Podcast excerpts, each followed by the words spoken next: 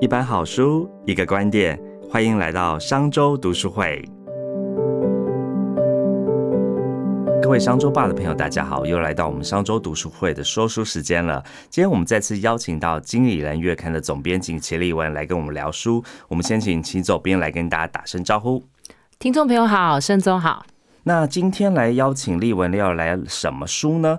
因为我们上次请丽文谈了这个华尔街教父 Ray Dalio 的经典作品哦，也就被奉为企业进化跟个人自我进化之书，也就原则这一本哦。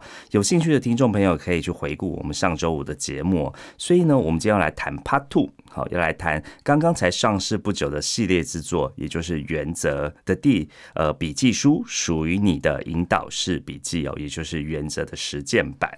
好，那我想先请教一下丽文啊，就说，诶，这一本书啊，从我们上次来谈原则，分享了非常多这个 Ray Dalio 他在这个处事、工作还有生活中的这个原则，进来到这一本笔记书，他这本笔记书想要谈些什么呢？呃，其实我们上次谈的原则，因为他原则那本书的副标就说了生活与工作嘛，对，所以其实 Ray Dalio，我觉得。他他做很多很活泼的事情，像他会去拍影片啊，然后白话一些国际的政经趋势啊，包括他自己原则，他都有做成一支 App。但我好像看书里面说，那个台湾还用不到。呃，对，那不过我觉得他他真的很与时俱进哦，他还出绘本呢。对，他有一本绘本叫《成功的原则》，之前有请丽文帮我们推荐过。对，就是说他其实呃，在这个原则里面啊，其实有一点像他一生的智慧的精华跟集结。我觉得他一定是在推出之后，发现很多人会问他问题。他在书里面就有讲说，很多人都会来问我说。呃，你这些原则，第一个是给他正面的 feedback，因为他这本他的原则好像全球大概卖了四四百万本，我我如果没记错的话，然后所以就很多人会跟他说，哦，我觉得很受用，但是有一些人就会问他两个问题，我觉得这可能很可能是他出这一本呃原则的这一本属于你的引导式笔记的原因，第一个就是。你这些原则是怎么归纳出来的？嗯，就我的人生里面也会有碰到很多的情境啊，然后但是我要怎么像你这样子可以有条有理的写出原因、写出方法，嗯，然后而且还会让大家都可以有共鸣。所以我觉得很多人在问他 how 这件事，那问他 how 的原因是因为 Ray Dalio 有他自己的原则，对，那所以。别人也可以归纳出他属于他自己的原则，所以我觉得 Ray Dalio 就有一点点在做这种很像是工作或是人生的咨询顾问。嗯，他就想说，哎，我可以教你们啊，我可以教你们 how，就是说，你你一样人生有自己的故事，那你我教你一套方法论。然后让你可以归纳出自己的原理原则，在你的工作或是生活里面。所以我觉得他在这个书里面，呃，特别是在做这样的事情，有一点点是把他在原则里面，特别是生活的那个部分。因为我我相信很多人其实那么努力的工作，无非就是过上好生活。所以我觉得 Ray Dalio 在这个新书里面哦。是针对生活的部分，他自己有呃一些他归纳出来的一些原则，然后他他会想要透过他。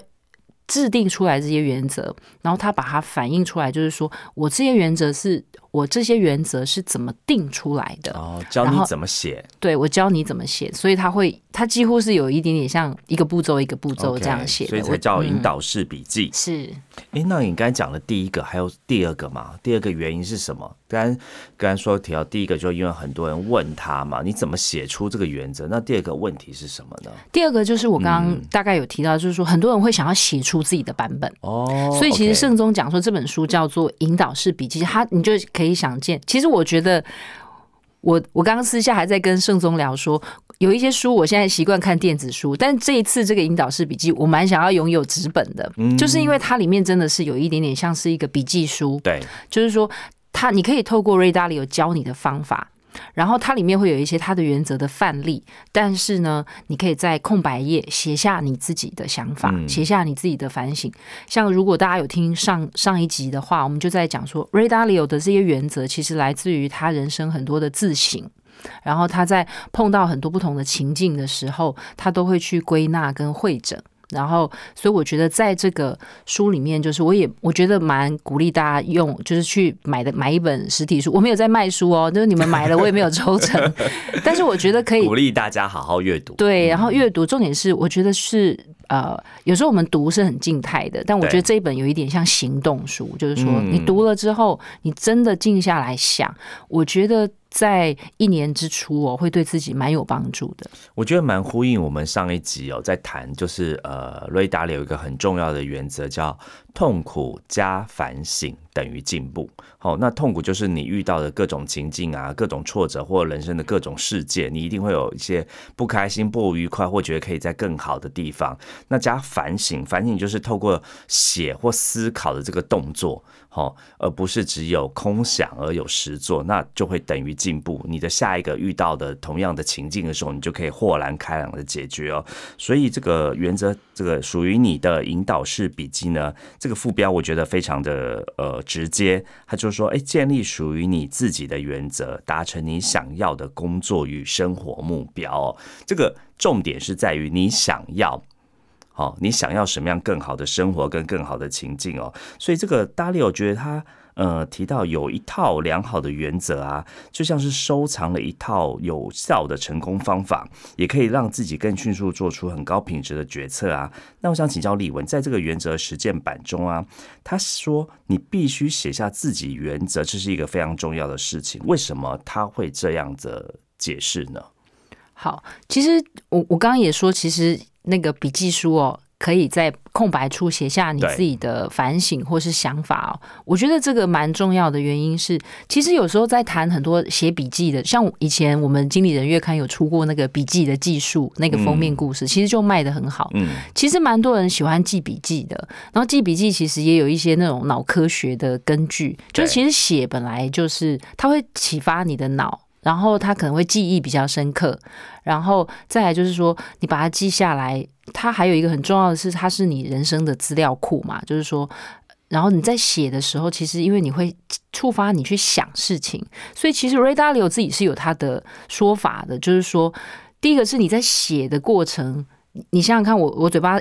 随便讲就可以，轻易的就可以讲很多字，但写的时候有时候我们就会稍微想的比较嗯，对，深思熟虑一点。所以其实这个是我觉得是呃，应该是特别是我觉得在现在呃手机啊或是讯息爆炸的年代，其实我觉得花一点点时间哦，真的用写的。当然，你要用电脑打字也没有关系，或者你要用录音也没有关系。但我觉得是静下心来想想看，自己在日常生活或是工作上面碰到哪一些问题，这个沉淀我觉得蛮重要。其实 Ray Dalio 在书里面蛮常讲，他有一个从他很年轻开始就有的习惯，然后也跟贾伯斯一样。所以圣宗在上一集有介绍 Ray Dalio 是投资界的贾伯斯，对对对，嗯。因为他们其实背景有一点点像，都是在一个领域，等于是开创、开创型的人物。然后其实也不是有什么很显赫的家世背景，都是中产家庭出身的。而且他们就是贾博士说在车库创业嘛，瑞达有是在客厅创业。对他就是在他自己住的地方的其中一个房间这样。然后，所以我我我我在想，就他他有一个很好的习惯，就是那个静坐。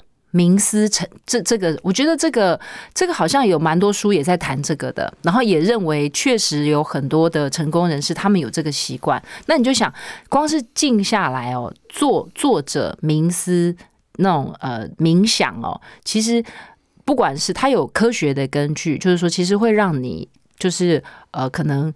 记忆呀，或者是思虑都比较清晰，这个是比较科学面的。但是我觉得有时候人是这样，特别是我觉得我自己也会觉得，在这这些年哦，随着手机无所不在入侵生活，我觉得人要静下来想一件事情变得比较困难。对，这个是真的。对，然后所以你几乎无时无刻都会被讯息填满，然后甚至你会，比方说，像我就发现说，我以前可能。走在路上的时候，我有时间想事情，但我现在很容易被 podcast，就就侵入我的时间，或听音乐。没错，就过去我可能只是听音乐，但现在在很多无时，我可能一过去在洗碗的时候，我可能就真的在洗碗。我现在发现说，呃搞不好我只有在洗澡的时候不会真的用到手机里面所有的的软体。对，就是大部分的时候，我觉得人人的时段都被手机或是电脑里面的讯息充斥着，所以我觉得静下来想这个事是重要的、哦。嗯，那另外一个就是说，呃，你你在定自己这些原则哦，因为他希望你静下来想，然后定出自己的原则。我觉得，我觉得他想要倡导一种生活，就是说，呃，你要用你的原则过日子。对，那这这个，我觉得这个讲起来蛮抽象，但是我记得我在看有另外一本蛮经典的。呃，商管书叫做《与成功有约》，嗯，它也是在讲类似的概念，就是说你要用原则来过日子。那很，我我觉得我在比较年轻的时候看，我觉得我没有看懂，但我现在比较可以理解。比方说，你的原则，假设你有一个原则叫做家庭第一，嗯，那你就要知道，在很多的时候，你要用这个原则来判断你所遭遇到的每一个处境。对，比方说，呃，要外派，那你可能就要去想，你要回应你这个原则，就是那这个会对我家庭第一的原则有什么影响，并不是说你就不能外派，而是你就要去想，如果我要外派，那我要怎么样跟我的家庭维持更好的关系？就是他希望你用原则来引导你的人生，然后那这些原则，所以不是写下来而已，你要写下你真心相信的事情。对，而且你要做到你真心相信的事情，这样你才可以过着一个由原则在引导的人生。然后再来，最重要的是做写下这些原则。我觉得还有一个很重要的就是。我觉得他在书里面也有反复的提到，因为他把这些原则都写下来。我们大概在上一集有提到，Ray Dalio 这些原则是在公司内部是公开的，对全世界也是公开的。所以他把这些原则公开之后，其实有一个很好的好处。过去可能大家会觉得 Ray Dalio 就是讲话很犀利或是很严厉，对，然后可是大家。他把它写下来之后，就发现说：“哦，原来他是这样子的人。嗯他因为他想要最好的点子，所以他有时候就会觉得你那个不够好，但他可能就用了很残酷的话跟你说话。但是如果大家寻求彼此的了解之后，所以当你写下你的原则，其实我觉得，呃，这个在。读这本书的时候，又再一次对 Ray Dalio 说的这个原则这件事情的重要有一个新的体悟，就是说，其实应该要去鼓励你自己写下原则，也鼓励你的团队，甚至鼓励你的家人写下他们各自的原则。对，那你们就会彼此了解，嗯就哦，你是这样子的。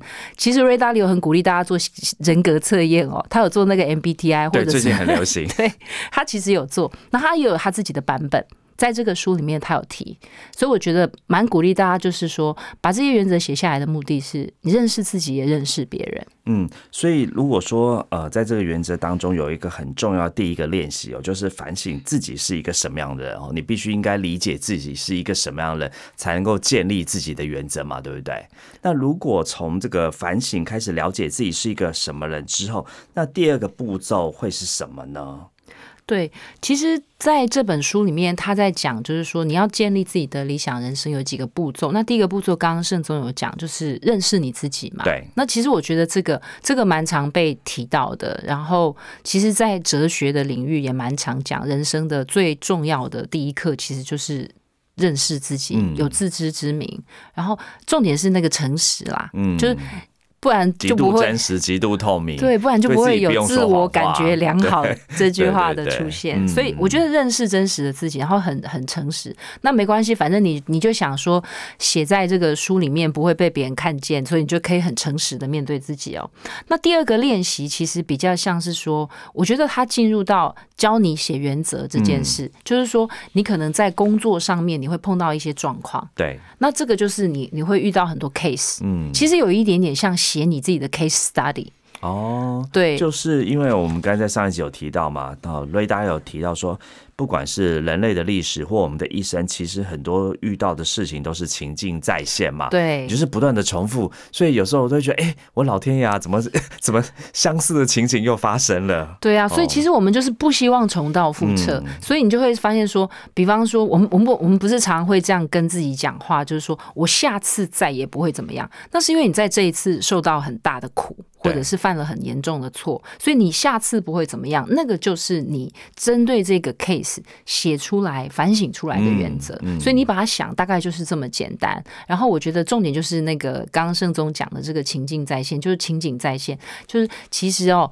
就是真的，太阳底下没有什么新鲜事，不管是投资，不管是人生，不管是婚姻，不管是工作，其实它就是反反复复那些事情。所以假设假设你的亲子关系也好，夫妻关系也好，常在为同样的事情吵架，你就值得写出一个原则，就下次再吵同样的架的时候，我们应该要怎么面对，你就不会一辈子都在吵同样一件事。对，真的，你这个我觉得很多的这个老夫老妻，你会发现大家吵的问题，其实从年轻到老都是一样的事情，哎，对，一直在那个 cycle 当中循环。没错，他就是希望你讲说，比方说，你如果每天都在吵，说你怎么又把钥匙弄丢了？你怎么又把信用卡弄丢了？你怎么又把悠悠卡弄丢？你会发现说，你如果你你可能就要吵三次，但他希望你去归纳。就是说，为什么我的老公或老婆老是把东西弄丢？嗯，所以他是他很健忘吗？还是说不定他可能有一点退化了？嗯，对不对？还是说不定他可能。是故意的，他有情绪或什么，就是说，当你把这个根源解释出、解释，然后大家彼此去找出一个好的解决方案。所以我觉得，其实白话一点讲，真的就是写下自己人生很多处境的那个个案研究。那重点是，并不是把它故事写下来而已，而是说，我们不要再吵。其实一直吵同样的事情是很累的，对对，一直犯同样的错也会很懊恼。所以不如就是把它归纳出原则，然后我们不要犯同样的错。那我们还有。让人生有空间去犯其他类型的错。嗯，那其实，在原则当中啊，哈，我们在上次节目当中，其实因为时间有限没有提到，但是我自己觉得是原则里面谈到的实作版，我自己也觉得非常受用，就是他所谓的五步流程来实现人生目标。那这个五步流程啊，其实他提到说，哎，你透过这一个方式就可以实现自己的人生目标。我不晓得这个丽文，你可不可以分享一下，你怎么利用这五步流程来实现现？人生目标呢？分享一下怎么利用 Ray Dalio 它的步骤哪五步呢？对，我觉得他这个五步确实像圣宗说的，在原则里面哦，他有非常长篇幅的说明，非常重要的论述在这个部分。就像我。呃，在上一集有说，Ray Dalio 写的是很绵，他的那个逻辑思路很绵密，所以他，比方说他有五个步骤，他这步骤一，他就假设步骤一，他就会有一点一、一点二、一点三，然后一点一底下又有 A、B、C，他真的又是这样的写法，但是因为在这个。呃，这一本笔记书里面，他就没有这本引导书里面，他就没有写的这么细。但是呢，他还是引导出这五个步骤。然后这五个步骤在这本书里面是非常重要的一个占蛮重要的一个 part。嗯，然后呃，他的目的是实现人生目标。对，所以你就知道说，呃，我们做这些原则，最后无非就是实现自己人生想要达到的目标。那可能你是想要。变有钱也好，变成功也好，我觉得每一个人对成功的定义不太一样。对对。那我觉得 Ray Dalio 在里面这五个步骤，我想说，我很快速的跟大家讲，然后但是你就会知道说，只是步骤一二三四五，其实你还必须去参透它里面的一些道理哦。比方说，第一个就是制定明确的目标。所以大家先记得第一个关键词是目标，就是步骤一。那第二个是你要定目标的时候，你就要去想说，哎，为什么我没有办法达成目标？对，每一年大家定新年新希望，最后都没有办法达成。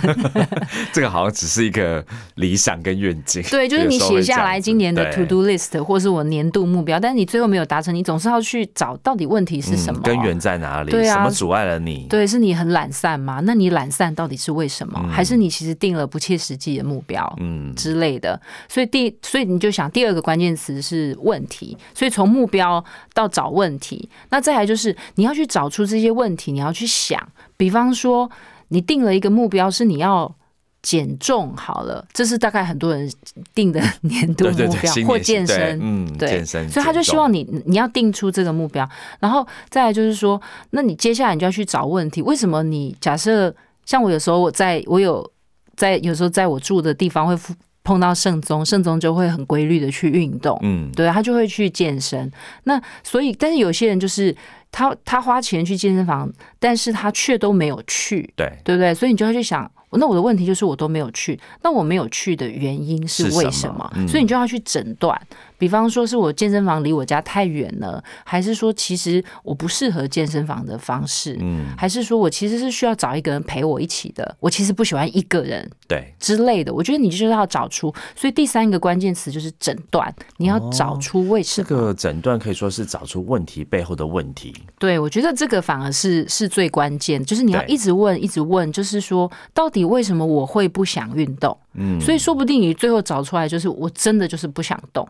嗯，我就是不喜欢。有的人就会说我不喜欢流汗，对对。有的人不喜欢很多种原因，他不能达到他的目标。但是你把他问清楚之后，但是你要去想啊，我最终的目标。所以你搞不好，我觉得 Ray Dalio 在讲这五个步骤。我们刚刚讲第一个是目标，再来问题，再来是诊断，然后再来就是说你要设计一个方案。就是说，你把诊断问题，你把问题找出来了。比方说，你发现说，我根本就不喜欢去健身房运动，然后我其实就是需要一个伴。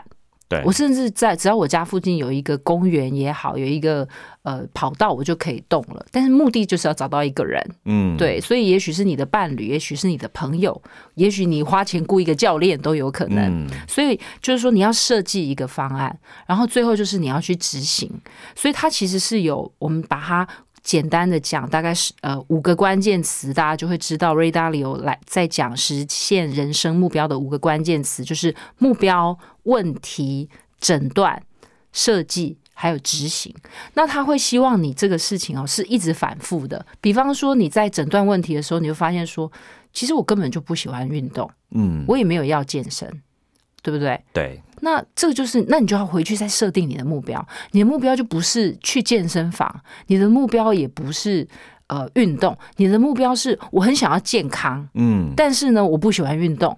那我要怎么突破这一个没错盲点？对，所以你就不要执着在说你一定要用一个什么样的方式。你反目标是一个不断可以被修正跟进化的。对，所以我觉得这个还蛮重要。所以他 Ray Dalio 在书里面，我觉得 Ray Dalio 蛮特别的，就是他都会用画画。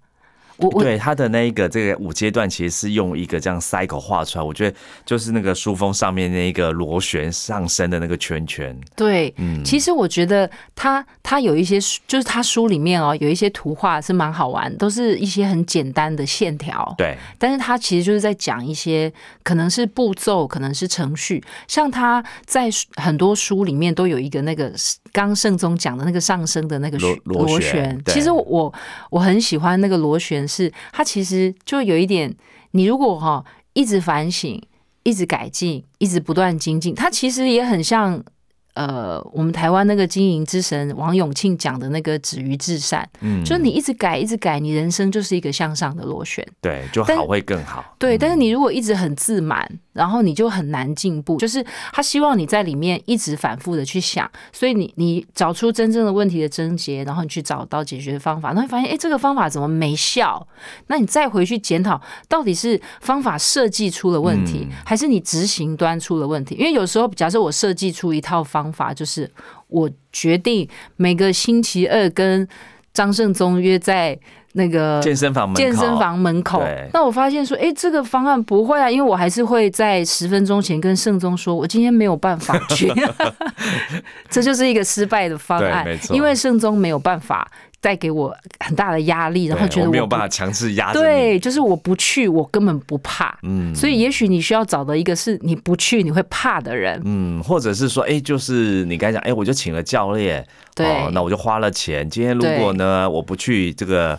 呃，钱还是得交嘛，就你就很心疼、很痛这样子，这也是你的解决方案这样子。对，所以他就是在讲，就是说从目标的设定，然后一直到你你执行的方法，其实都是可以一直改的，所以他才会画的是那种循环的概念。所以，比如说，哎，你去问出这个问题背后的问题哦，然后诊断，那你要设计方案的时候，哎，发现这个不行，然后呢无法执行，你就回头再去修正目标。但是哈，我们在讲新的一年啊，我相信大家可能除了这个设计这个目标，可能除了减重，我相信也有很多要财富自由哇！但是财富自由这个范围很广哎，有些人想中中这个这个两千万发票大奖，或是有些人想中乐透，所以他在里面提到所谓的目标，他也讲了目标跟欲望是两种截然不同的情境哎。对，我觉得这个是蛮重要的区分，就是比方说你的目标是。财富自由，那你就要定清楚，就是说财富自由是够用就好，嗯，还是说你想要赚无止境的钱？但是无止境的钱又很抽象。对，对，然后再来就是说，你一定也要想好，就是比方说，我想要财富自由，但是呢，我现在一年赚五十万，嗯但是我却希望十年后我有一千万的存款，嗯，所以你就会知道它是不会实现的。对。你一年赚五十万，你十年后理论上你只有五百万，对，对，所以你确定了一个十年后你想要有千万，那你就知道说你很想要很有钱，跟你实际上做是有很大的落差。所以你也许也可以想，就是说，也许你也可以把第一个就是说你是不切实际。那我觉得 Ray Dalio 在里面有举一些例子，我觉得蛮好玩。像他是一个大概现在七十几岁的老先生，对不对？他就是说，我要定目标，我就不会去定。我会在，比方说跑跑百米是、呃十秒跑完，对就他就不会去定这种，因为第一个是他很可能年轻的时候也达不到这个数字，那更何况他现在有年纪了，所以你要去定目标，你不要定那种不切实际的。嗯，但是我刚刚讲那个理财的哦，我觉得那个是也也许你还可以给自己新的刺激，就是说我现在就是一年只有赚五十万，十年后我最多也不吃不喝最多五百万，对不对？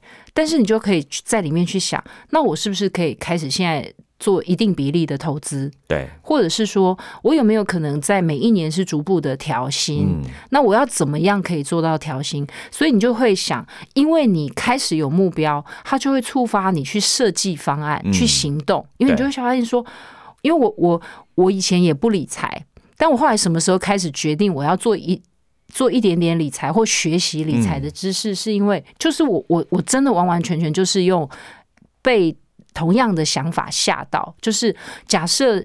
大家都说退休之后需要有，我随便讲，假设嗯两千万，你可以安稳的、安心的退休，然后你就发现说，那我是从年，假设我只有十年、二十年，那我每一年假设是二十年好了，然后每一年都要存一百万，那我每一年要存一百万，表示我要赚的钱要超过一百万，对，对，所以你就会发现说，哇哦，好像不会实现，或者是确定不会实现。所以我觉得有时候目标这件事情哦的重要性是在于，它会让你领悟到你跟你的目标差距有多大，对然后你去面对现实，就是说你就是不会达到，但你不会达到，你不要挫折。其实 Ray Dalio 常在讲这个事，就是说你不要觉得好像别人比较聪明，别人比较厉害。其实那些聪明厉害的人，他们都跟你一样，曾经一无所有。所以他的意思是说，在里面去找方法，然后他，所以这个找方法很重要。找方法他，他为什么一直强调这个原则？就是你要归纳出这些原则，你就不会一直犯同样的错误。所以你就你的效率、你的时间都会提升没错。所以我觉得这个是呃，也许是某种程度上在制定目标的时候，可以让我们去更进一步的感受到你自己目前所处的处境，嗯跟你想要达到的那个理想的境界，到底是妄想还是有可能达成的？我觉得可能一定有听众会问说，哇，那这样子会不会变得太保守？我都把目标设得很小可行，然后是不是因此就没有这个大突破或？这个大的创新哦，我自己从这个书得到的领悟是说，因为瑞达柳是一个非常真实也非常实际的人，所以他看的事情都是觉得，哎，你在这个不断的修正当中可达到、可实现，而不是一个空谈或空想。所以呢，像刚才丽文说，哎，你今天这个目标也许太大，你逐步把它修正，你要让它可实行，你把目标再修小一点都没有问题。那你透过很多不断修正的小目标达成之后呢，你就可以在再往前设定大目标。我自己是怎么看待这一个目标的曲线啦？嗯，我不知道丽文你觉得呢？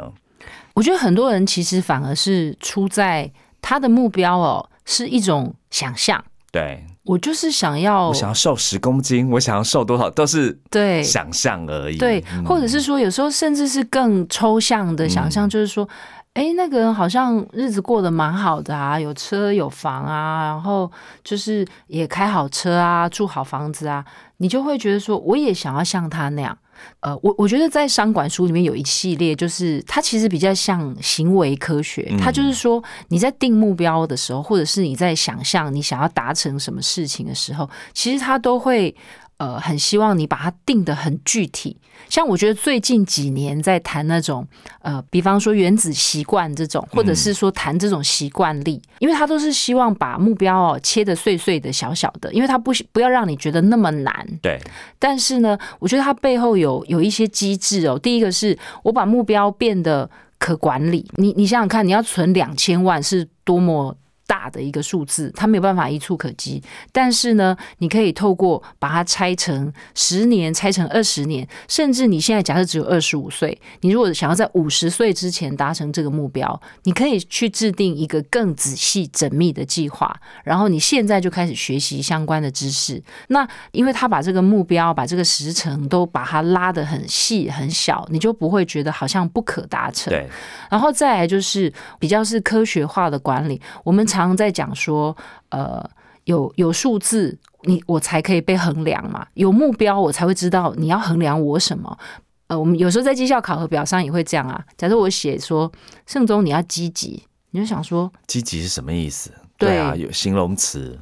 对，所以你应该就要把它写的很清楚，就其实也很像定 KPI，对，或者是这几年有时候在定目标那种 OKR 也是类似的概念，就是说你要把它定的很清楚。比方说，我希望慎重积极是第一个是以后每一次在会议上面至少发言一次，嗯，那这种我到年底的时候作为主管我就很容易考核他，对，就哎我发现对啊，哎他都有他都有做到，对，然后再来就是说。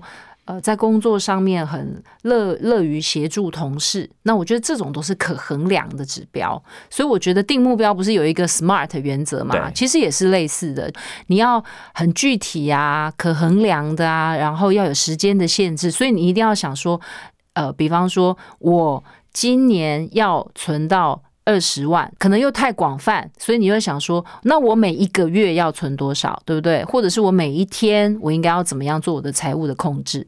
所以我觉得这些都是某种程度上是定目标的方法。有目标哦，是人生的一个指引。呃，定目标的方法是一回事，但是我觉得大家不去想。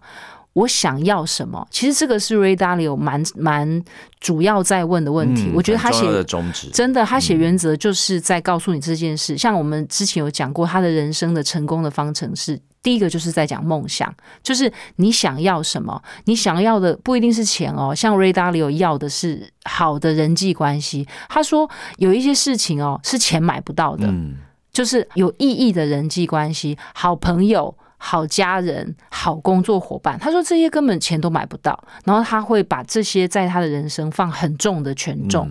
那因为我想要这个，所以我就会用我合理的方式、能做到的方式去达成它。所以我觉得，呃，大家在读这本书的时候，不妨先花一点点时间去想。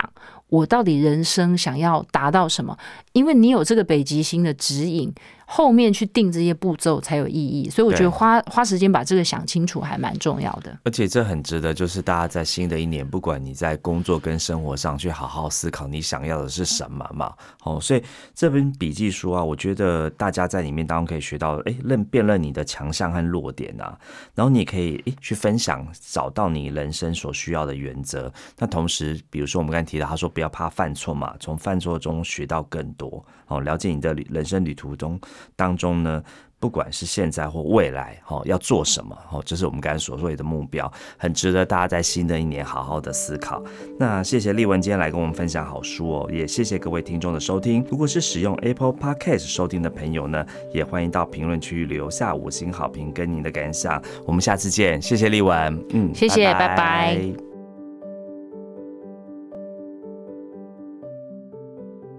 商周读书会集结商业周刊出版的好书选读，邀请您订阅 Podcast 商周吧，或是按赞追踪 FB 粉丝团商周读书会，掌握最新出版讯息。